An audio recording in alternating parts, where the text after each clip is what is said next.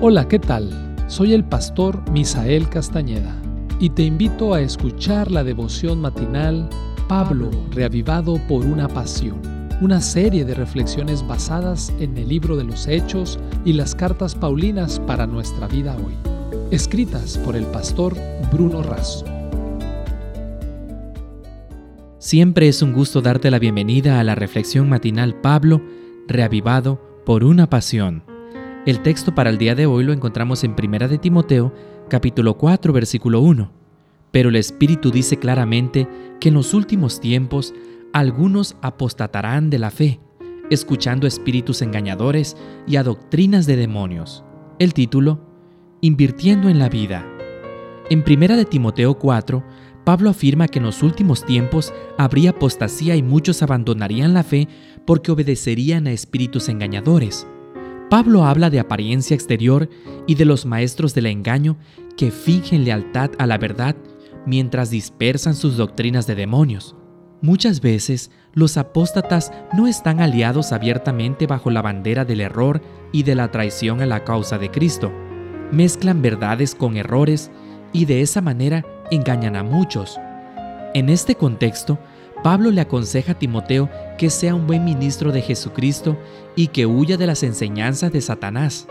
Debe mantener a la iglesia atenta, alertando sobre los peligros y enseñando sobre la verdad. Esta enseñanza no se concentra solo en ciertos textos y hechos bíblicos, pues el mismo diablo domina las escrituras. El propósito del estudio auténtico de las escrituras es conocer personalmente a Cristo y obtener una experiencia de salvación. También debemos rechazar fábulas. Nuestro tiempo no debe ser gastado aprendiendo cosas especulativas que en nada edifican. Además, Pablo le dice a Timoteo que nadie los menosprecie por ser joven, en 1 de Timoteo 4:12. Probablemente Timoteo no llegaba a los 40 años de edad y algunos hasta creen que Timoteo era un tímido y callado por naturaleza, más dado a obedecer que a comandar. La juventud no es barrera para una rica comunión espiritual con Dios, así como la edad avanzada no es garantía de un pensamiento sano o de consagración completa.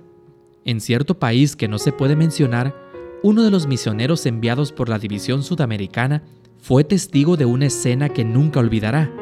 Un taxi atropelló a una mujer que quedó malherida. Muchos pasaban a su lado sin hacer nada. De repente, otro vehículo volvió a atropellarla con lo que causó su muerte. Impactado luego se enteró de que, en esa nación, quien auxilia a alguien herido en la calle debe pagar todos los gastos, pues se sospecha de que fue el responsable del accidente. Incluso, a veces, hasta recibe la venganza de la familia. ¿Hasta dónde nos lleva la degradación del pecado?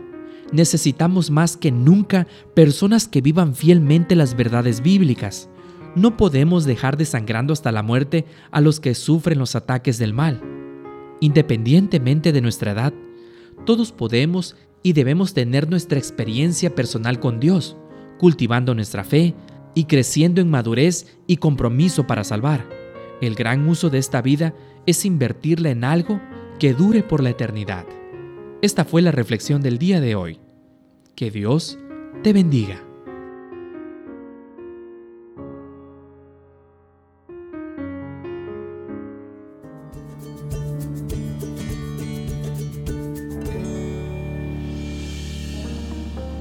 Esta fue una producción de la Iglesia Universitaria de Montemorelos en México.